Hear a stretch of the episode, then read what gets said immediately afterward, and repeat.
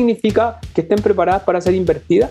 Lo que hemos hecho nosotros muy, muy a, poca, a baja escala con las startups que tenemos. De las nueve, tres de esas nueve ya tienen segundas rondas de inversión. Sabemos cómo prepararlas, sabemos lo que les gusta escuchar a los Venture Capital y no es engañar, no es pintarlo por fuera, sino que de verdad, ¿qué le gusta a un Venture Capital? Que esté funcionando en más de un país. Todos tres países. Nos pasó con Rocket, también eran chiquititos, pero ya el primer año les invirtieron 500 mil dólares. Porque ya se ordenaron, porque ya estaban funcionando en Chile, en Bolivia, en Colombia, gracias al esfuerzo de ellos. De Network S, episodio número 98. Bienvenidos. Soy Mario Larrea y junto a Eduardo Molestina conversamos con los emprendedores más interesantes que podemos encontrar. Llevamos 98 emprendedores. El día de hoy, uno de ellos, Ramón Heredia. Ramón Heredia es un speaker internacional, mentor, emprendedor serial y autor de libros acerca de nuevas tecnologías y servicios financieros digitales. Conversamos con él para conocer un poco su background, pero también porque por medio de Digital Bank Ventures, eh, el brazo de Venture Capital de su compañía Digital Bank Latam, están apoyando e impulsando el programa de aceleración de Épico. Eh, Épico es una institución que sale de la alcaldía de Guayaquil y Épico ha creado el programa de aceleración que se llama Voltio. Esta vendría a ser su segunda edición donde startups eh, guayaquileñas, ecuatorianas en general, pueden acceder a un programa de aceleración que va a hacer que estas sean startups invertibles. Ese es el, el, objetivo de, este programa. Nos cuenta mucho sobre esto y Eduardo y él tienen una conversación increíble acerca de Open Banking. Espero que lo disfruten y con ustedes mi co-host Eduardo Molestina. Hola Mario, ¿cómo estás? Eh, qué gusto de, de, grabar un nuevo episodio, conocer a personas tan interesantes, Ramón. Eh, tienes que salir a comer con él e invitarle un café la próxima semana, definitivamente. Para las personas que, van a escuchar este episodio, están interesados, Voltio, eh, el nuevo programa de aceleración de la alcaldía de Guayaquil junto con la empresa pública eh, Épico. Eh, Ramón Heredia, va a ser la persona y con Digital Banking los que van a manejar y, y dirigir todo este programa, así que definitivamente tienen que hacerlo, tienen que aplicar, tienen que postularse para los que están interesados en tema Open Banking, Open Finance, FinTech, esta conversación tuvimos algunos minutos donde profundizamos acerca de estos nuevos nombres que se están escuchando, de nuevas modalidades que se están escuchando aquí en Latinoamérica. Eh, así que los invitamos, los invitamos a seguir escuchando dos episodios más para los 100. Ah, y, solo para que tengan una idea, eh, si aplicas a, Voltio y eres aceptado, eh, Todas, todas las startups seleccionadas recibirán beneficios de hasta 25 mil dólares en servicios. Para el primer lugar, si es que ganas el programa de aceleración, hay 1.700 dólares en premios, eh, un, cupo para el evento final internacional de inversión Pitch at the Beach en Cancún, México, y un due diligence inicial y reunión posterior. Para el primer y segundo lugar hay 3.900 en premios, una cuenta de ahorros Banco Pichincha de mil dólares, valoración gratuita de su negocio por parte de un Venture Capital y una licencia de Rocketbot, RPA. Aplica, eh, conoce gente y escala tu negocio. Gracias por estar con nosotros, con ustedes. Ramón Heredia. El network que es posible llega a ustedes gracias al auspicio de Farmacéutica La Santé, tu genérico, tu vida. Farmacéutica La Santé te recuerda que tomar vitamina C La Santé te mantiene más saludable, es segura, efectiva y conveniente. The Network C también llega a ustedes gracias al auspicio de Anubis Crypto, inversiones innovadoras. Protege tu patrimonio de la inflación, invierte en criptomonedas, asesórate expertos. Anubis es la primera y mejor empresa ofreciendo estos servicios en el Ecuador. Visítalos en www.grupoanubis.com y empieza en este mundo de la inversión en criptomonedas de la mano de expertos. Anubis Crypto. De Network se llega a ustedes gracias al auspicio de NextGen. NextGen es un grupo de empresas de tecnología que desarrollan software, hardware e integran y digitalizan procesos.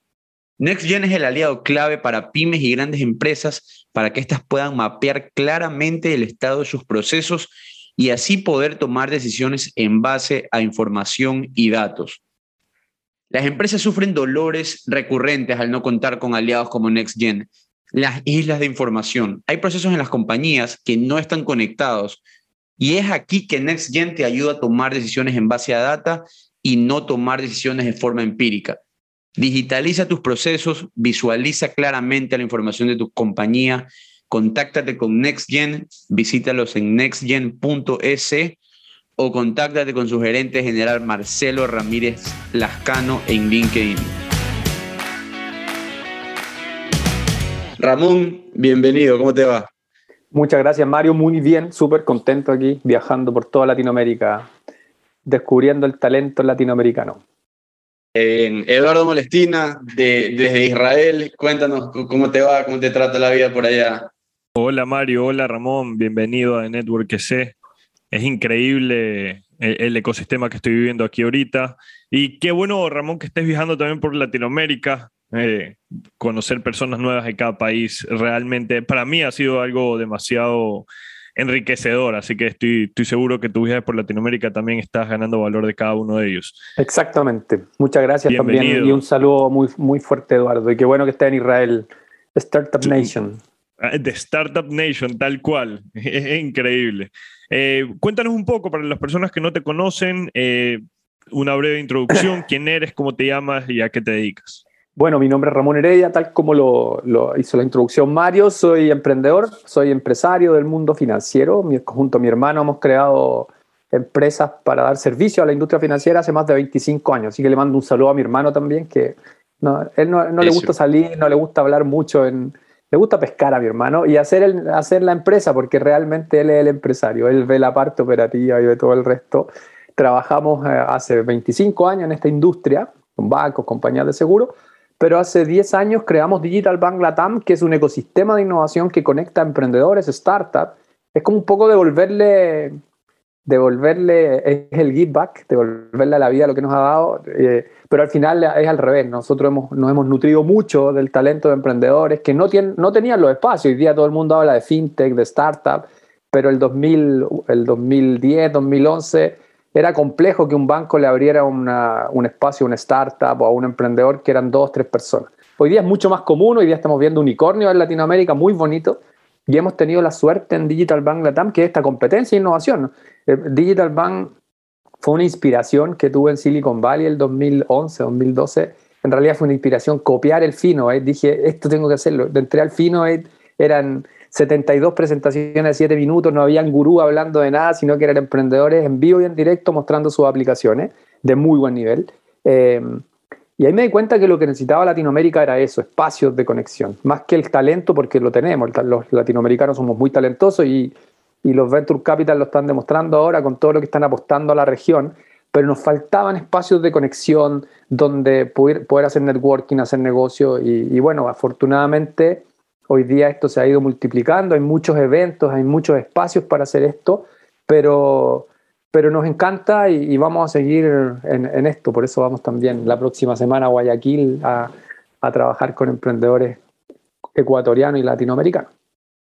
Eso es como un resumen muy rápido. Ah, y soy programador, programador de COBOL.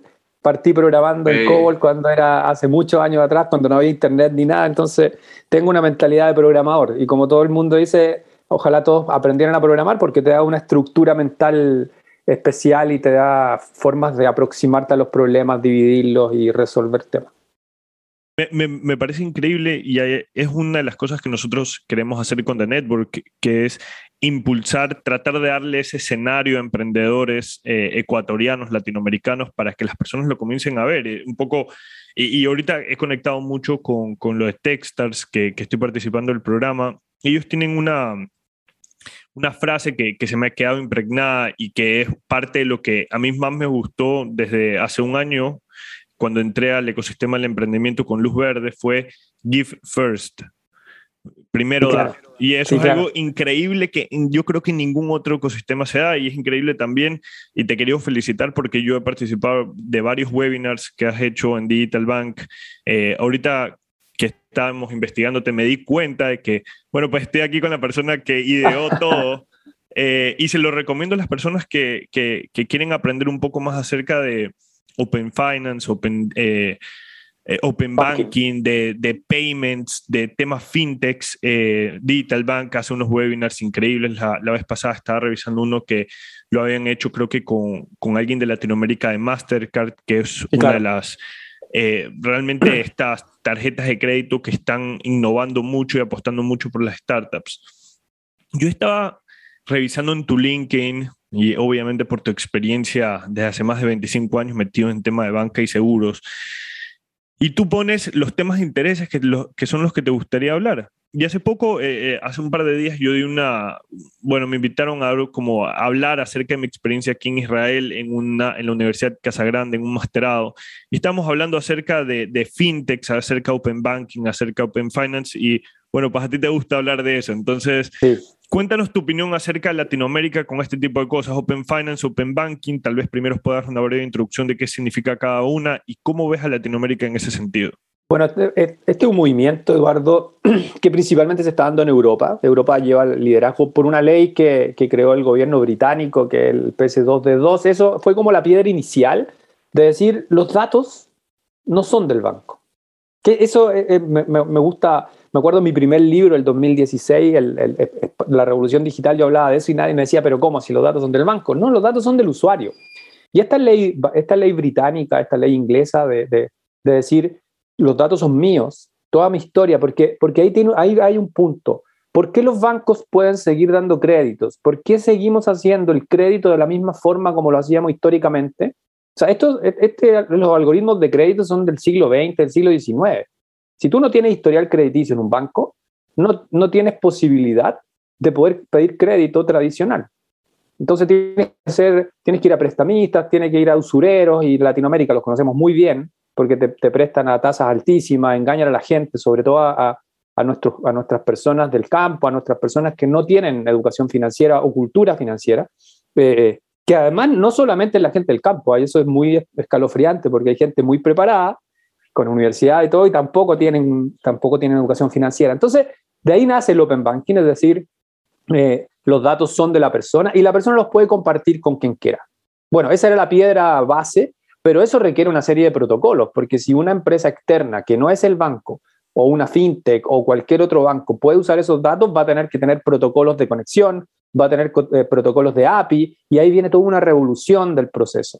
¿okay? Entonces viene una conexión donde yo voy a poder usar servicios financieros de cualquier institución eh, con, como, con pedacitos, usando esta, este Open Banking, que, que, es el primer concepto.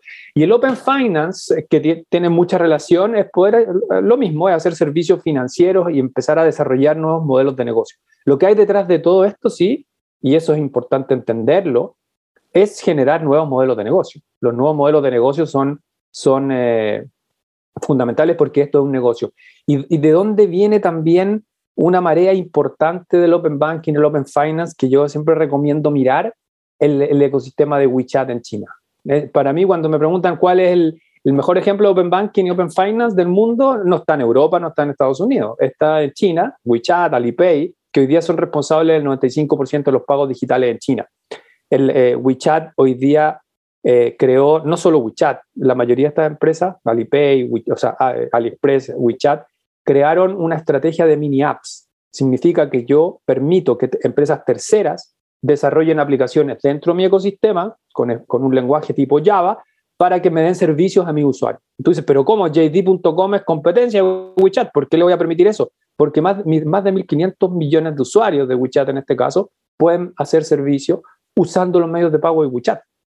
WeChat, para, para, las personas que no conocen, discúlpame Ramón que te interrumpa, es eh, como WhatsApp, ¿no? el WhatsApp chino, el WhatsApp. Exactamente. Los, chinos, los chinos crearon WeChat. Tencent creó WeChat. Tencent es la dueña de WeChat. Tencent es una empresa que nació como juegos. Los chinos juegan todo el día y, y, compré, y, Tencent compró juegos, y hizo un imperio de juegos móviles. Lo otro importante de entender de los chinos es que ellos pasaron a Internet directamente al celular no tenían internet y se conectaron a internet por el celular. Por eso tiene una mentalidad móvil también. Los occidentales no, pasamos de no tener internet al computador y después al celular. Entonces, WeChat se creó porque, porque WhatsApp era entretenido, iba a quitarle tiempo de, de, espacio a los, a los usuarios de Tencent, de los juegos. Entonces dijeron, ¿cómo creamos? Y eso también es un, es un tema importante para los emprendedores. Hicieron una hackathon interna en Tencent para decir, ¿cómo hacemos un WhatsApp? Sin toma de requerimientos, gestión de la demanda, como están acostumbradas las empresas a hacer. No, no, tenemos que hacer algo rápido. Hicieron un WhatsApp, que inicialmente fue un WhatsApp para comunicarse, pero hoy día un ecosistema con muchas opciones, puedes pagar, puedes recaudar, puedes, tiene un Tinder, tiene, tú mueves el celular y ves que en alrededor está, te puede hacer match, pero hoy día la unidad de servicios financieros de Tencent es más rentable y genera más ingresos que la unidad de juegos, porque tener, hace microcréditos, se conectó, entonces, y esta estrategia de Open, no se llama Open Banking, para ellos es mini app, porque cualquier cosa puedes meterte ahí adentro, le ha permitido aumentar, se lanzó el 2018 y en el primer año aumentaron el 50% los usuarios activos, solo con esta estrategia. Y en seis meses, en seis meses, 25% la cantidad de tiempo en que los usuarios pasan en la aplicación. Y cuando un usuario pasa más tiempo en la aplicación, genera más datos. Petróleo del siglo XXI. Entonces, yo creo que ahí está la gran revolución del Open Banking y el Open Finance. Y Latinoamérica tiene una oportunidad tremenda porque tenemos un continente no bancarizado, casi el 40% de los latinoamericanos no tienen acceso a cuentas formales de bancos. Entonces tenemos una oportunidad tremenda y siempre yo hago este llamado de atención a la fintech, porque hay una revolución fintech en Latinoamérica, de neobanco, fintech, pero se están peleando los mismos clientes de los bancos. Entonces tienes Nubank, tienes eh, Walla en Argentina, tienes Match en Chile, tienes, no sé, Superdigital o, o Neki en Colombia, pero los usuarios de estas aplicaciones son los mismos usuarios bancarios. Pero el no bancarizado, la gente en Ecuador que no tiene acceso a servicios financieros, la gente en Chile que no tiene acceso a financiero, eh, no tiene acceso a servicios financieros, no tiene cómo entrar porque no puede entrar por no, porque no tiene norma de esto. Eh, es totalmente correcto. Nosotros en, Luz Verde, que somos un Buy Now Pay Later, estamos enfocados en ese 85% de la población. La otra vez estaba viendo un... Nosotros siempre decimos el 15% de la población de Latinoamérica no tiene tarjeta de créditos. Nosotros ya lo habíamos investigado. Pero la otra vez me topé con un eh, análisis de Tatista en donde sale todos los países de Latinoamérica la penetración de tarjeta de créditos. El mayor es Brasil, bueno, pues gracias a la entrada de Nubank, eh, México también está entre los primeros. Me di cuenta que Ecuador solamente tiene un 7% de penetración de tarjetas de crédito. o sea, de, cada 10, de cada 100 personas, solo 7 tienen un acceso a pagar algo a cuotas, ¿no? Entonces, en Luz Verde nosotros tenemos un foco hacia los no bancarizados, hacia las personas, bueno, eh, underbanked, ¿no? Sí, que son las personas que no tienen acceso a servicios de, de crédito y, en Ecuador el 50% de las personas no tienen acceso a una cuenta bancaria. Claro, Entonces, En, como nuestro negocio es de riesgo y ahorita que estamos hablando de Open, open Banking y Open Finance, ¿cuál es la única opción de que tú puedas disminuir tu riesgo? ¿no? Eh, y, el resultado es el mismo, es la información. Mientras más información tengas de una persona, menos riesgosa va a ser porque vas a poder tomar mejores medidas. Eh, vas a poder ver de qué manera puedes hacer que esa persona pueda pagarte, ¿no? Y, y, el Open Banking y el Open Finance yo creo que tiene que ser como ese gatillo que, que Latinoamérica se tiene que comenzar a dar cuenta, si nosotros queremos ser un continente de primer mundo, si nosotros queremos ayudar a que las personas mejoren, la, las personas que no tienen acceso puedan mejorar su vida, la mejor forma de hacerlo es poder dar la mayor cantidad de información de esas personas bajo su consentimiento para que puedan acceder a mejores servicios financieros, ¿no? Eh, no necesariamente de crédito, pero a mejores servicios financieros que pueden No, es que al, final es un siglo. El, el, tema, Eduardo, no es solo partir con el crédito, se parte con el pago, con el pago vas conociendo el comportamiento, al conocer el comportamiento puedes empezar a darle microcrédito y al darle microcréditos puedes empezar a aumentar los microcréditos, pero, pero también tenemos una súper responsabilidad en el mundo tecnológico y es no considerar a las personas como clientes, como usuarios, son personas y tenemos que educarlos. Si no saben bien cómo, cómo endeudarse, si no saben bien cómo utilizar los créditos, se van a sobreendeudar y vamos a tener a gente no bancarizada sufriendo y que no pueden salir más de, de ese círculo. Finalmente, el, el, problema del círculo de, de la deuda, el, el círculo de los incobrables, los empieza a alejar del sistema financiero y los mete en estos usureros y en, y en gente que, que no, no, les permite desarrollarse y, y, los mete en el círculo vicioso para no salir nunca más. Estoy aquí aprendiendo ustedes, porque la verdad cada, que, cada vez que lo escucho Eduardo hablar con alguien de, de fintechs, eh, eh, eh, me llevo bastante, me, me, llevo muchísimo, ahora ya sé un poco más de la data alternativa, gracias a ustedes del Open Banking. así que interesante. Eh, yo, quiero, yo quiero preguntarte, Ramón, y para irnos metiendo un, po metiéndonos un poco en el tema de, de, digital, de Digital Bank, cuéntame, ¿qué es Digital Bank Latam y cómo se diferencia de Digital Ventures? Eh, porque veo que son dos, dos aristas diferentes. Nosotros somos un ecosistema en Digital Bank, somos un grupo empresarial, somos 300 personas en Latinoamérica donde tenemos operación. Eh, tenemos empresas operativas, como te decía, las empresas que hacen servicios para los bancos tradicionales, procesos, digitalización, pagos de empresas, etc. Eh, tenemos Digital Bank Transformación Digital, que es una consultora de transformación digital. También acompañamos a las empresas a hacer transformación digital. Y Digital Ventures es nuestro brazo de inversión. Digital Ventures es el Venture Capital del grupo. Nosotros tenemos un pequeño Venture Capital. Nosotros invertimos capital semilla en startups que están operando no, no, no incubamos startups, no incubamos ideas. Lo que hacemos es invertir eh, y, nuestra tesis es apoyarlos a vender en más de un país, a llevarlos gracias a la red que tenemos, al conocimiento que tenemos de la industria financiera, eh, poder acelerarlos y poder, poder conectarlo a los dolores que, que, tienen cada una de las empresas. De hecho, tenemos inversión en una startup ecuatoriana que se llama Quickly, Quickly, Quickly Pay, que hace trabajos con cooperativas, con microfinancieras es un, es un social marketplace, pero que tiene incluso un botón de pago. Tiene una conexión, tú puedes cobrar. Eh, tenemos un proyecto muy bonito en Colombia con ellos, con la Fundación de la Mujer, que es una empresa de microfinanzas con 130 oficinas y que tenían, tienen un dolor las, las clientas de poder vender sus productos en el mundo digital. Y, y, gracias a Quickly, un talento ecuatoriano, por eso me encanta decir talento ecuatoriano para el mundo, con Byron, que también le envío un súper saludo, ojalá nos veamos en Guayaquil, también lo hemos llevado a operar en, Ecuador. Él, también opera en, financieras, bueno, en, en, cooperativas ecuatorianas. Y también ya tenemos un primer cliente en Chile. Entonces, imagínate un emprendedor que no tiene la posibilidad, porque nunca se imaginó hacer negocios fuera de su país original, que vea Latinoamérica como el mercado, ese es nuestro espíritu. Cruzar latinoamericanos. Tenemos Warehome, que es mexicana, que estamos llevándolo también a Perú y a, Chile. Eh, Neighbor, que es la administración de edificios y condominios, que opera con es colombiana, opera con Diners en Ecuador, opera con Da Vivienda en Colombia y ahora recibió hace un mes, estamos contentísimos, inversión de SoftBank de 3 millones y medio de dólares. Entonces al final, tú ves estos emprendedores que yo los conocí, eran dos personas, tres personas, y hoy día son 50. Rocketbot, una startup de un argentino y un chileno. Todo el mundo pelea, dice, no, los argentinos y los chilenos se llevan mal.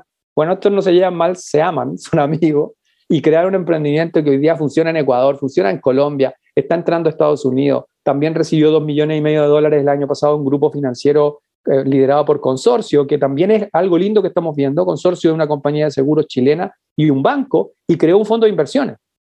Y ese fondo de inversiones invirtió, invirtió también en Rocketbot y también invirtió, y hay un caso súper bonito, en Pago Fácil. Ahí no estuvimos nosotros, pero Cristian Tal hace tres años creó una pasarela de pago un chileno, consorcio, después del año de creación, invirtió 500 mil dólares por el 20 y el año pasado se lo compró el banco BCI por 40 millones de dólares. Entonces hicieron un exit.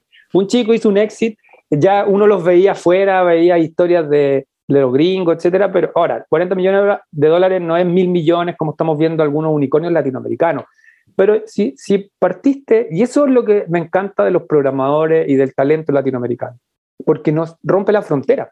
Si tú sabes programar, si tú te conectas, es, lo que decía Peter Drucker, somos, somos los ejecutivos del conocimiento, somos personas que, que sin nada, tú con un, y hoy día con un computador, con una conexión a Internet, puedes crear algo maravilloso y venderlo en 40 millones de dólares en tres años, o sea, es como, como que te, te dijeran que es una trampa, eso es. Y eso es lo que hacemos. Digital Venture toma emprendedores, tenemos Neighbor, Magic, una startup para administrar gimnasio, ya tiene más de 200.000 descargas, funcionan en Chile, funcionan en Colombia, eh, funcionan en México, Honduras.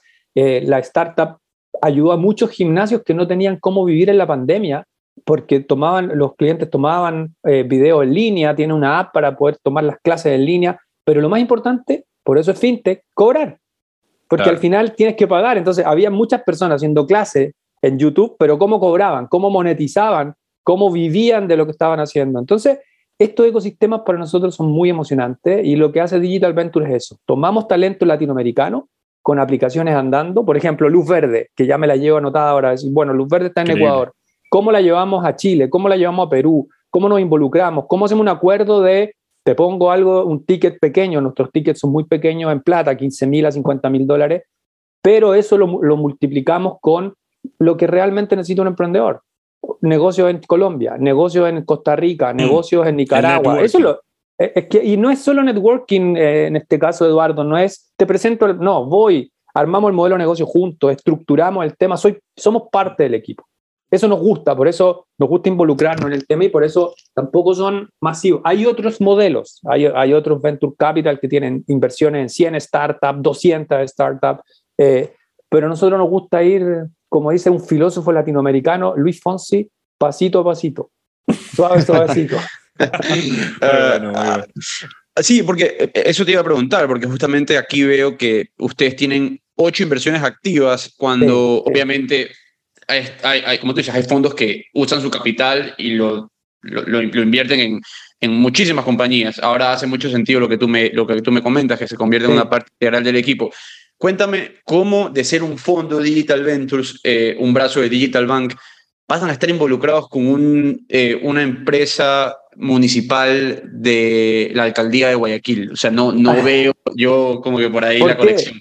Cuéntanos un poco creo- de este Yo, yo creo que es fundamental, Mario, que, las, que los gobiernos, la gente pública, los municipios, lo- lo- las, las comunas puedan entender que una forma de desarrollar su, su, talento local es esto, y juntarse con privados. El problema, a mí, eh, lo importante de los gobiernos es que entiendan que pueden derivar esto y que pastelero a tus pasteles. La parte pública hace la parte pública, pero cuando yo quiero hacer algo privado, quiero escalar startup, me uno con gente que quiera escalar startup, startup y que pueda tener contacto. Nosotros tenemos eventos de Digital Bank en 14 ciudades de Latinoamérica. Entonces, cuando un, em- cuando un startup de Guayaquil quiera acelerarse, ¿se va a acelerar en Guayaquil y va a hablar solo con ecuatorianos y gente de Guayaquil? No, porque está Digital Ventures, que tiene redes de contacto, no solamente con Latinoamérica. Este, esto de estar en 14 ciudades de Latinoamérica nos hace tener amigos en Israel, nos hace tener amigos en Estados Unidos, nos hace tener amigos en China, nos hace tener amigos en Dinamarca, nos hace tener amigos en Barcelona, en Madrid. Entonces, yo creo que lo que está haciendo, y no solo nosotros, nosotros además tenemos contactos con otros Venture Capital, esta red se empieza a multiplicar. Nosotros no llegamos al mundo del Venture Capital, llegamos por accidente, no fue porque yo tenía un plan o mi hermano tenía un plan de decir, nos vamos a meter en el mundo del Venture Capital. No, llegamos porque es serendipity. Tú vas caminando y las cosas se te empiezan a, a llegar y dices, bueno, y nos inspiramos por acá, y ha- hagamos esto, que están necesitando plata, ¿qué hacemos? Les pagamos el hotel, les pagamos el viaje. Al principio perdimos plata porque les pasábamos la plata a los emprendedores hasta que llegó Javier, Javier es el CEO de Digital Venture, y me dijo, no, no, para, para, para, yo ordeno esto. Y él ordenó porque él em- era emprendedor, es emprendedor, sigue siendo emprendedor serial también, y conoce muy bien de Venture Capital, le ha tocado levantar capital, conoce el manual, tiene una clase de Venture Capital, de hecho él tiene otra empresa que se llama Venture Capital, donde hace clases de cómo hacer Corporate Venture Capital, cómo son los modelos, cómo es toda la terminología, porque para los empresarios más viejos como yo, que tienen el hemisferio izquierdo más tradicional, que los, los nueve pasos, los modelos de negocio, que el profit, que el ROE, en el mundo del venture capital tú hablas de otras cosas, hablas del burn rate, de, de- del equity, de y claro, y son palabras que son normales, ¿ah? pero cuando se las comenta a un empresario que está acostumbrado a invertir en tierra, que está acostumbrado a no tener riesgo, que está acostumbrado Assets. a que las reuniones de directorios de todos los meses sea hablar del- de las utilidades y no de las pérdidas y cuánta plata quemaste. O sea, a, a mí me da mucha risa tener estas primeras reuniones cuando ellos escuchan, pero ¿qué está diciendo? ¿El burn rate qué es? No, que quemó plata. ¿Cuánto? Perdió 100 mil dólares. ¿Pero cómo perdió? Y te se enojan, pero sí, claro, si para eso le pusieron la plata, para escalar, y tiene que perder mucho más. ¿Cuánto crees que gana Uber? Y esta pregunta yo se la hago a mucha gente, en- en- y son ejecutivos de alto nivel en instituciones financieras, y creen que Uber gana plata. Y No, Uber pierde que- miles de millones de dólares. O sea, pierde mil millones, dos mil millones, tres mil millones de dólares. Hoy día está abierto a la bolsa. Y, y si tú googleas la, el- la capitalización de Uber es de 70 mil millones de dólares. Entonces, claro, un empresario ¿qué hace? El hemisferio izquierdo le empieza a crujir. El hemisferio izquierdo es de- el estructurado, lo- los MBA, lo que le enseñaron es lo tradicional. Y el mundo cambió. El mundo hoy día va por, por el flujo de efectivo, lo que está haciendo Amazon. Entonces, eso es lo que hace Mario, por eso estamos como, por eso llega Digital Venture a la alcaldía de Guayaquil y, yo quiero felicitar a la alcaldía de Guayaquil, porque con eso, conectando el mundo privado, el mundo público, respetándose, porque uno ve siempre que se tiran piedras de un lado a otro. Lo que hizo la alcaldía de Guayaquil es eliminarlas, te ¿sabes qué?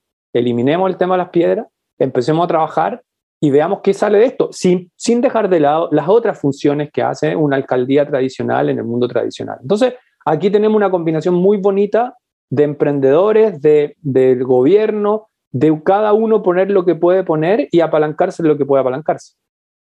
Yo también tengo aquí que resaltar eh, lo que hemos nosotros visto muy de cerca, lo que ha hecho eh, David Ponce, en este caso, de, creo que es director de transformación digital de, de Épico Guayaquil. Eh, él nos contactó hace mucho tiempo, cuando nosotros recién estábamos empezando con el podcast, lo conocimos, fuimos a, a las oficinas de Épico, vimos cómo nació Guayaquil Tech, el hub de tecnología y programadores de, de, de Guayaquil, con una visión bastante fuerte de él, de unir a este ecosistema que estaba trabajando de forma separada y de ahí el año pasado lanzan su primer programa de aceleración. Quiero, quiero que me cuentes si es que ustedes estuvieron involucrados en ese y qué resultados vieron. Y si es que no estuvieron involucrados en ese, cuéntame cómo llegan al de acá y qué piensan hacer ustedes, porque veo que dicen que quieren que las startups sean listas para ser invertidas. ¿Qué significa esto? Correcto. Eh, nosotros no estuvimos en el primero, Mario, y yo creo que estos son fases. O sea, eh, y yo también quiero felicitar a lo que han hecho, porque por lo que te decía, Latinoamérica, el, mundo necesita programadores. Cuando me preguntan a mí qué estudio, la gente me dice, qué estudia mi hijo? Programes, que se meta a Platzi y en seis meses aprenda a programar y listo, o en cualquier cosa, y le va a cambiar la vida, porque un programador gana mil dólares de entrada. De entrada, o sea, al primer año mil dólares, y el segundo año ya están ganando dos mil, y después se los llevan. Entonces, para que, para que una, un miembro de una familia gane eso, es muy difícil, y le cambian la vida a una persona. Entonces, no estuvimos involucrados en la primera parte, pero la segunda parte sí, ahora estamos trabajando. ¿Qué significa que estén preparadas para ser invertidas? Lo que hemos hecho nosotros muy, muy a, poca, a baja escala con las startups que tenemos. De las nueve startups, eh, que hoy día son nueve, hay publicado ocho, pero son nueve, falta una en, el, en el, sitio, eh, que no me acuerdo cuál es, así que deja, después, lo, después se lo decimos. Pero de las, de, de las nueve, tres de esas nueve ya tienen segundas rondas de inversión. Sabemos cómo prepararlas, sabemos lo que les gusta escuchar a los Venture Capital y no es engañar, no es pintarlo por fuera, sino que de verdad, ¿qué le gusta a un Venture Capital? Que esté funcionando en más de un país. Todos tres países. Nos pasó con Rocketbot, también eran chiquititos, eran tres personas, era David, eh, David Rafael, que también les mando un súper saludo, y un, programador adicional. Eh, y partieron chiquititos, pero ya el primer año les invirtieron 500 mil dólares porque ya se ordenaron, porque ya estaban funcionando en Chile, en Bolivia, en Colombia, gracias al esfuerzo de ellos. Pero, pero ellos cuando trabajan con ese esfuerzo necesitan un framework de respaldo, alguien que los respalde, que les dé tranquilidad de que puedan viajar, de que se pueden quedar en un lugar cómodo. ¿Te fijas que eso no es tecnología? Eso es negocio, es decir, bueno, ¿y cuánto te pagan? No, si facturé, pero ¿cuándo te llega la plata? ¿Qué significa eso? Facturaste, pero te pagan en 90 días. Entonces, ¿cómo va a pagar los sueldos con la factura? Eso es flujo de caja. Todas esas cosas que los emprendedores les aburre, y en general a mucha gente le aburre, es un framework de trabajar. Y después, ¿cómo mostrárselo a un venture capital? ¿Cómo mostrarle ordenado para ser invertido?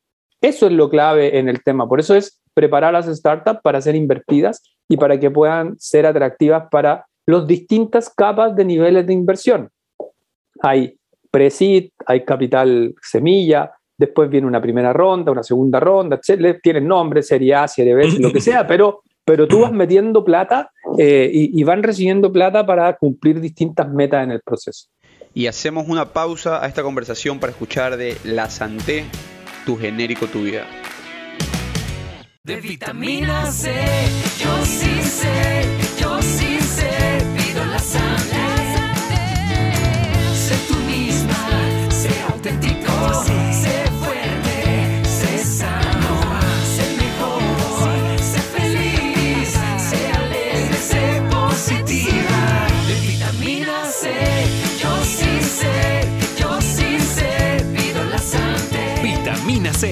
C, La Santé, tu genérico, tu vida. Quisiera que nos cuentes un poco acerca de qué es lo que, qué tipo de startups ustedes son las que están esperando acá. ¿Tienen alguna tesis en particular? Si son fintech, si son e-commerce, están abiertos, agnósticos o... somos, somos agnósticos, Eduardo. bueno, nosotros como Digital Bank trabajamos con y, tratamos de enfocarnos en startups para la industria financiera, bancos, compañías de seguro. Nosotros como Digital Bank. Digital Ventures, en este programa, con, con nuestros amigos, el programa Voltio, con nuestros amigos de Épico también, eh, la idea es que sea agnóstico. ¿Por qué nos interesa el mercado financiero? Porque para nosotros, porque, porque venimos del mercado financiero. Entonces, por eso conocemos a la gente que conocemos es del mercado financiero. Pero en el caso de este programa de Voltio, la tesis es empresas que tengan capacidad de escalar rápidamente. Y hay mucho talento. Hay, hay empresas, hoy día, ¿de qué se está hablando mucho? FinTech es una palanca tremenda. O sea, eso es la, inversión FinTech, InsurTech, todo lo que tenga que ver con industria financiera es un súper tema. Eh, todo lo que tenga que ver con media, todo, lo que tenga que ver con arte, eh, todo lo que tenga que ver con el metaverso, los NFTs, los, y, no, y, el metaverso los diseña. Cuando me dicen, pero el metaverso es solo para tecnológicos, los diseñadores, la gente artística. Los artistas son artistas con un papel, o sea, tú le pasas a una persona talentosa un papel y te hace un súper dibujo, le pasa a un computador y te hace un súper dibujo. Entonces, un artista no es tecnológico, un artista es artista. Y ese artista, entendiendo el metaverso, entendiendo la conceptualización de lo que se puede hacer con, todo, con todas estas nuevas tecnologías, te puede crear cosas que son wow. Entonces, hoy día nuestras tesis de inversión en Voltio son tesis que van a, los, al mundo que está, ¿dónde está creciendo el mundo? El mundo está creciendo en, como, como te decía, en el metaverso, en servicios financieros digitales, en inclusión de las personas, en educación. Todo lo que es EdTech es tremendo, todo lo que es educación para, nuestro, para nuestros, eh, nuestros habitantes, nuestros pueblos latinoamericanos, para los distintos niveles, no solamente para los niveles tecnológicos. Yo nombré a Platzi, pero claro, Platzi todo el mundo lo dice, bueno, para programadores, no, en Platzi puede aprender de lo que se te ocurra, en marketing, puede aprender idiomas, puede aprender muchas cosas que son interesantes. Entonces, hoy día el, el, el talento y los modelos de negocio pueden estar en cualquier, en cualquier parte. Pregunta ahí rápidamente. Eh, disculpa que te interrumpa. ¿Las personas que aplican a este programa tienen que tener una compañía eh, de componente tecnológico no necesariamente, Mario. No, no, no. La idea, la idea es que podamos eh, eh, correctar. Hay, eh, en el sitio están las reglas más detalladas de, qué es lo que se pide, pero si tú me preguntas a mí, a mí siempre me gusta, porque por la deformación técnica que tengo, que ojalá tengan socios tecnológicos. De hecho, todas las empresas en las que, en las que tenemos hoy día vivas tienen que tener un, co-founder tecnológico, pero esa es nuestra tesis.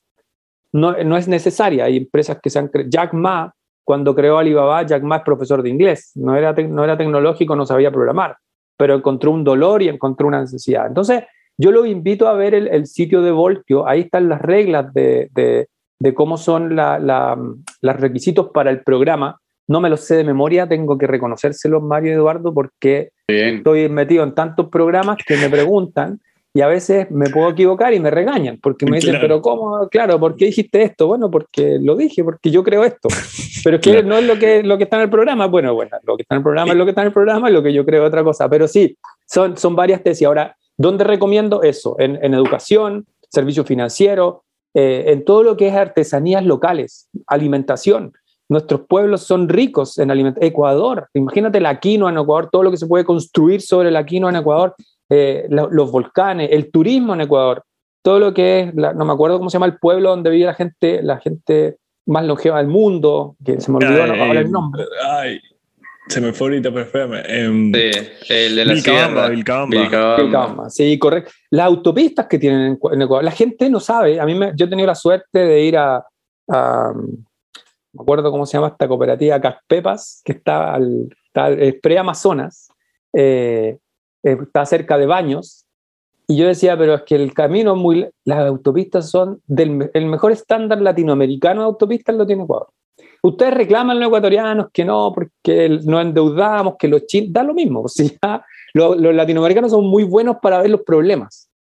Tenemos que ver las oportunidades. Ecuador es rico en paisaje, rico en talento, rico en autopistas. Aprovechémosla, están ahí las autopistas, aprovechemos la gente. Los programadores de este programa son importantes para ir eh, para ir buscando oportunidades. Así que yo creo que ahí está, y ustedes tienen un, también tienen empresas importantes, está, mm, ¿cómo se llama esta empresa? Kuski. O sea, Kuski es tremendo. Yo también voy, fui, fui a, me acuerdo, a Quito una vez, un Digital Bank, y fui al lugar donde se estaba acelerando Kuski, eran chicos. Y ahora ver cómo han crecido es, es, muy emocionante ver eso. Entonces, yo creo que ahí tenemos una gran oportunidad y en este programa de Voltio buscamos eso. Buscamos al, talento que hay, que sabemos que hay, estamos seguros que está el talento, el tema es que no tienen los espacios. Y eso es, lo que buscamos en este proceso. Ahorita, ahorita estaba viendo aquí en la página. Eh, los requisitos son bastante claros y sencillos. Producto mínimo viable, validado o ventas de por lo menos 500 dólares mensuales. O sea, una o la otra. Propuesta de valor clara y diferenciadora. Esto puede ser bastante subjetivo, así que aplica nomás. Mínimo seis meses de operaciones con ventas. Eh, ¿En qué consiste el programa? ¿Cómo aceleran a una compañía que entra al programa? Lo que, lo que hacemos ahí en el programa, Mario, es tomar nuestra experiencia, lo que hemos hecho con otras startups, y es tomarlo. Por eso no es un programa de incubación, por eso se llama aceleración. Incubación es cuando tienes una idea, no tienes nada, pero tienes una idea y alguien te la incuba y la desarrolla. Y hay programas de incubación en Ecuador y en otros lados, así que eso lo puede hacer en otro lado.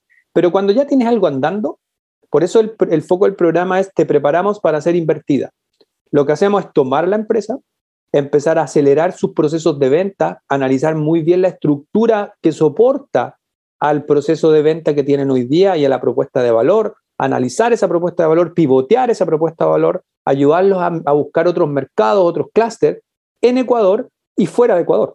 Que eso, es eso, eso, como te decía, le gusta mucho a los Venture Capital. Cuando ya encontraste una verdad, que eso es lindo, pensar en grande, pero partir en pequeño. Encontraste una verdad en Ecuador, encontraste la verdad en un clúster al que está resolviendo un dolor, ¿cómo empiezas a crecer? Lo que hizo Quickly. Quickly encontró una verdad en una cooperativa ecuatoriana de social e-commerce para poder vender productos, empieza a vender productos, buscamos un dolor en, Colombia que fuera similar, no fuimos a los superbancos, sino que fuimos a microfinanciera, encontramos un dolor, funcionó. El equipo funcionó en Ecuador, funcionó en Colombia, entonces mostró que funcionaba en dos países. Y ahora está mostrando que funciona en Chile. Entonces imagínate esos emprendedores que partieron chiquititos, hoy día ya están operando en tres países. Eso para un venture capital es muy atractivo, porque, porque te dice, oye, el equipo es escalable, esta solución se puede multiplicar, y si yo pongo mi plata acá, que finalmente es lo que todos piensan en venture capital, pongo mi plata acá, se me puede multiplicar rápidamente si le ponemos plata en marketing y reforzamos el equipo tecnológico, por ejemplo. Entonces, el proceso es bien simple, en, como tú lo dijiste, entender bien el modelo de negocio, el equipo, el equipo de, de, la startup también es muy importante, cómo está comprometido el equipo en el proceso y los vamos ayudando en poder reforzarse, en poder reforzar el modelo de negocio y en poder multiplicar ese proceso de ventas que tienen. Con, eh, con PAG Law, la, la, el estudio jurídico con el que trabajo, vamos a, eh, de, de, Venture Capital y Startups, vamos a ser parte, vamos a, a dar un masterclass legal y también ciertos office hours, así que yo estoy muy emocionado de, de, de, lo que se viene, conocer a las compañías y la oportunidad de poder, así sea desde Miami, aportar. Eh, así que encantado, porque obviamente estas compañías lo que necesitan es levantar dinero y los requisitos claro. para levantar dinero desde Estados Unidos es, son bastante particulares. Así que... O sea, Mario, feliz. tú estás en Miami y muchos, muchos VC latinoamericanos se fueron a Miami. De hecho, Manutara se fue a Miami. Hay varios. Miami hoy día está. Y, y muchos sí. gringos también so, en pandemia se fueron desde, desde, Silicon Valley, se fueron a Florida, se fueron. Porque es un lugar entretenido. Es un lugar que tiene buena temperatura y además te están, se están, está moviendo mucho. En la movida Venture Capital, creo que hoy día, entre hoy día y mañana hay un evento de, de blockchain. El próximo sí, mes sí. también hay mucha energía rela, re, relacionada. Entonces, puedes ayudar mucho en Miami, porque, porque por ejemplo, Rocketbot está desembarcando en Miami, está, desde Miami va a Estados Unidos. Eh, los mismos chicos de Neighbor, que es la administración de edificios, estos están funcionando muy bien ahora en los balnearios de, de México, en Acapulco, en, en eh, Cancún, y se están yendo a, van a irse a Estados Unidos también y van a entrar por Miami. Entonces, al final, sí que puedes ayudar mucho, no es que y el tema legal es clave también para los emprendedores, saber dónde constituyen la empresa, si, si es Delaware, si es Caimán, si es Wyoming, hay Correcto. cosas que uno no entendía, yo, yo de verdad, como digo, es como, llegué a esto por casualidad y me entretiene, yo, para mí ha sido una alegría conocer tanta cosa y, y, te expliquen por qué. Yo soy más lento porque como soy programador y no vengo del mundo de las finanzas, esas cosas también me aburren. Y, la, y, el tema legal, que, que, quiero mucho a los abogados, pero, pero también me aburren. Salvo Rodrigo Maripangue, que es mi abogado. Ni si tú eres abogado, Mario, eres muy entretenido, pero bueno. Bueno, gracias. Rodrigo no. Maripán, Rodrigo, que es de ILEX, una de las startups en las que invertimos. Yo siempre digo, tú eres el abogado más simpático, porque no piensa como abogado. Él creó una startup, el abogado de nuestro grupo también, y él creó una startup, también le mando saludos, con un ingeniero de inteligencia artificial que lee todas las escrituras de, los, de, los, de las constituciones de empresa y genera informes de poder en un minuto, con machine learning, con algoritmos. Entonces, cuando tú haces el, haces el onboarding de una empresa en un banco, un abogado se demora media hora, una hora en hacer el informe. Esto se demora un minuto y ya está en banco horrible. en- en- Entonces, yo le digo a Rodrigo, es que tú eres el abogado más simpático. O sea, tú eres un no abogado. Como Notco, este es no abogado. Así que Mario va, va a desplazarlo también con su Ahí, simpatía. ahí vamos, ahí vamos. Ah, ahí, ahí tiene que estar también de Network eh, grabándolo a Mario a dar ese masterclass. Em, yo sé que en honor al tiempo, Ramón, yo sé que estás pronto, pronto a salir. Eh, un poco para, para las personas que no conocen, pues eh, además de, de, de estar junto a Digital Banking, a Digital Ventures en, en como mentores, como eh, directores del programa de Voltio y que seguramente van a agregar muchísimo valor a todas las startups que van a ser escogi- escogidas.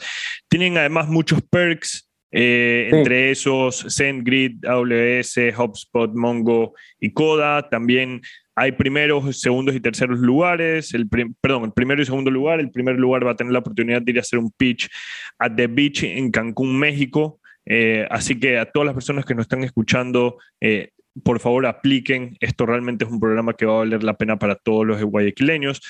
Y yo, me, yo, me, yo- te quería hacer una última pregunta, Ramón. Eh, yo sé que, bueno, tú eres chileno, vienes de, Chi- vienes de un país que creó Startup Chile, ¿no? Este programa, y por favor corrígeme si me equivoco, pero que también es impulsado por el sector público, que es muy importante. Hace poco supimos de una, de una, de una startup ecuatoriana que ingresó. Cuéntanos, digamos, cuáles son los resultados de esto aquí, si los conoces, y cómo tiene que hacer ya no solamente Guayaquil, sino Ecuador para comenzar a poner este tipo de programas ya a nivel nacional. Sí, eh, Startup Chile fue un programa, ha sido un programa pionero latinoamericano y mundial en realidad. Lo que, hicieron, lo que hizo el gobierno chileno es decir, eh, más que solo invertir en, en startups chilenas, voy a permitir que el mundo venga a Chile. Y al principio la- los primeros capitales eran de, 70 de 100 mil dólares, eran varias, 50 mil dólares, 70 mil dólares, eh, y venían gringos, 2010, 2008, 2009.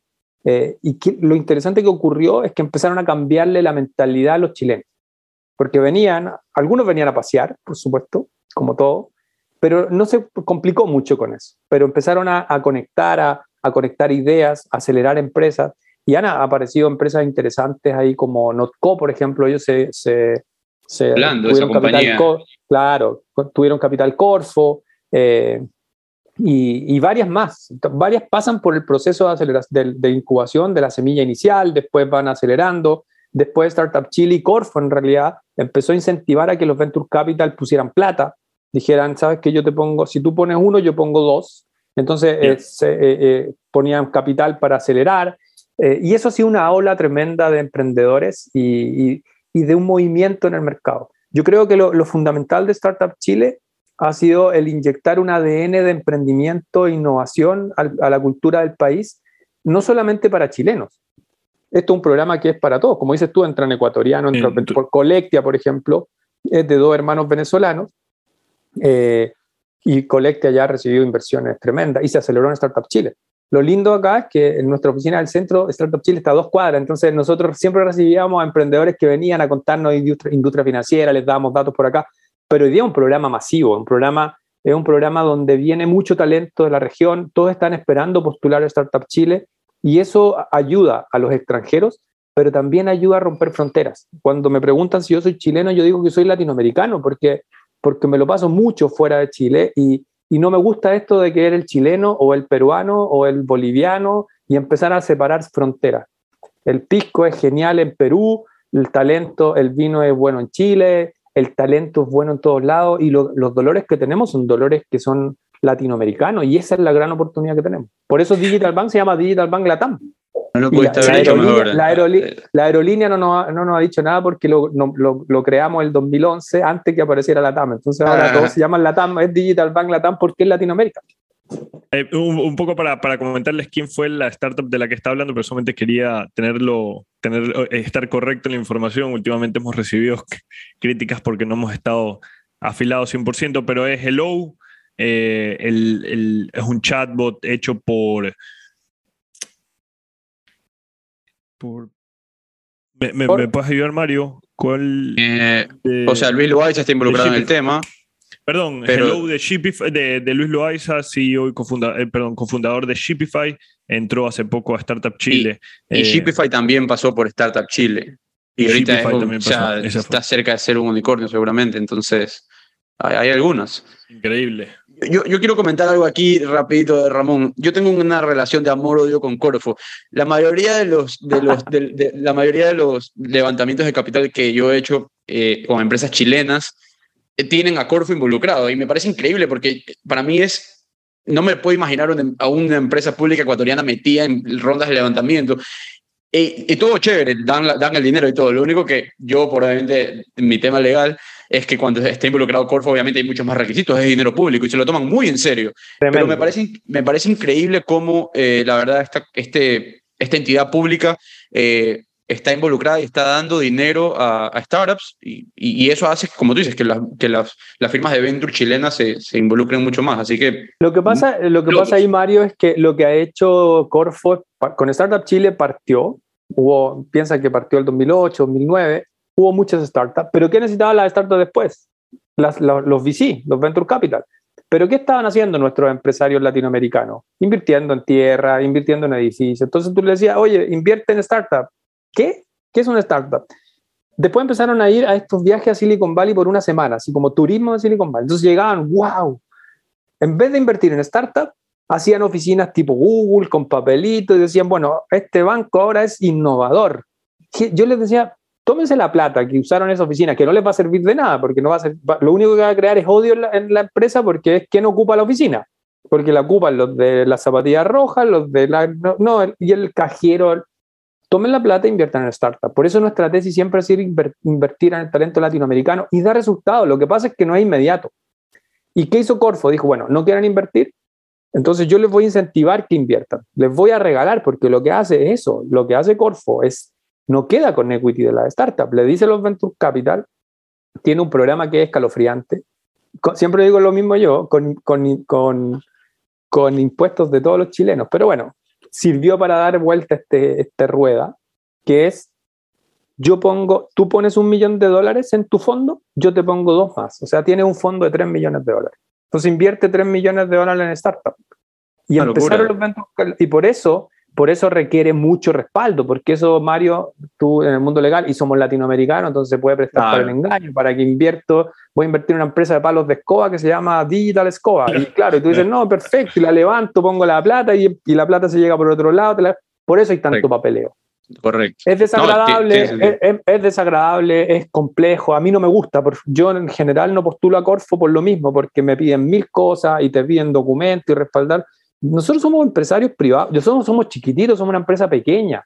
Con nuestro propio dolor invertimos, ponemos la plata, pero, pero yo creo que lo que ha hecho Corfo es importante y, y es un llamado de atención. Es lamentable, si tú me preguntas a mí de corazón, creo que es lamentable porque los empresarios deberíamos por último, por obligación, o sea, por, por, por devolverle a la vida lo que nos ha dado, invertir en emprendedores latinoamericanos. Pero ¿qué hacen los empresarios tradicionales? Quiero el 51% de la startup para tener cual, el control de qué. mi- Voy a decir, casi digo un garabato, pero ¿por qué? ¿Cierto? Sí. Tienes que tener el 10, el 15, el máximo, pero no puedes controlar la empresa. Déjalos que vuelen. Es que quiero el control de todo, quiero saber todo lo que hacen. No, que vuelen y que invierten más y apuestan. Lo han Tal entendido. cual. Hay varios empresarios, hay varios VC que ahora son privados y que no se apalancan con, con temas eh, gubernamentales o, o públicos, pero que están haciendo el movimiento. Pero es un movimiento que tiene que comenzar. Así nació Silicon Valley. Todo el mundo habla de Silicon Valley hoy día, pero los gringos, el mismo Tesla, tiene inversiones gubernamentales de, de bonos de financiamiento para el cambio climático y muchas otras cosas. Entonces, tiene que alguien dar el, el círculo y yo creo que es algo relevante que hay que ejecutar en los países. Bueno, ustedes, pues, tienen, ustedes tienen un ministro que también quiero mandarle un súper saludo a Julio José Prado, amigo, fue presidente de, de Asoban en Colombia, perdón, en Ecuador, de la Asociación de Bancos de Ecuador, era nuestro socio en los Digital Bank. Yo una vez me llegó un mensaje por, por, por Facebook, me decían, Ramón, el presidente de la Asociación de Bancos de Ecuador quiere hablar contigo. Le dije, el presidente de la Asociación de Bancos de Ecuador tiene 90 años, ¿cómo va a mandarme un mensaje por Facebook? Eso es un error. no, me dijo, si cambió. Y era Julio José, Y me, me invitó, me dijo, Ramón, necesito que el Digital, estaba en Silicon Valley, en una gira, eh, y, me, y yo les dije que quería hacer como un we- mega evento, me dijeron, pero si, ¿para qué viene acá si en Latinoamérica hay? Y me- nos llevó a Ecuador, fuimos socios de, de la Asociación de Bancos de Ecuador, gracias a Julio José, y ahora verlo como ministro, están impulsando la producción y todo, me, me encanta, así que también le mando un súper saludo y ojalá esté escuchando este programa. Increíble, también le mandamos un saludo. No hemos tenido la oportunidad y el agrado de poder conversar con él, pero próximamente esperamos tenerlo aquí Tienes que invitarlo porque a- así, y hablando, sí, sí. y Así. hablando de, de- de todo lo que está pasando en Ecuador eh, y cómo lo quiere sacar. Así que de, de- aquí le hacemos una invitación pública a, Ju- a Julio José. Julio José, Julio José José, Prado. eh, Prado a, a- a que sea invitado al podcast, esté aquí con nosotros. Ramón, yo sé que te estamos ya robando los últimos minutos. Eh, por favor, simplemente darle una invitación a las personas que nos estén Eso. escuchando para invitar a, a- para que ingresen y se postulen a Voltio y muchísimas gracias. Por favor, postúlense a Voltio y nos vemos el domingo, el lunes. Yo llego el domingo a Guayaquil, el lunes, martes, la semana y después toda la semana. Así que los invito a tomar cervezas, café o lo que sea. Voy a aceptar la invitación, que voy a estar por allá, así que ahí Ah, iré a darme una vuelta. Eh, buenísimo. Muchísimas gracias, Ramón. Eh, Gracias a usted y felicidades por el programa y felicidades por lo que están haciendo. Así que Gracias, hay que Ramón. invertir en el talento latinoamericano. Así que muchas gracias. nada. Espero que les haya gustado mucho este episodio. Si quieren saber más sobre The Network, no se olviden visitarnos en www.thenetworks.com. También estamos en Instagram como arroba The Network S y en Twitter como The Network S. Este episodio es editado por Luis Fernando Silva. Que lo disfruten.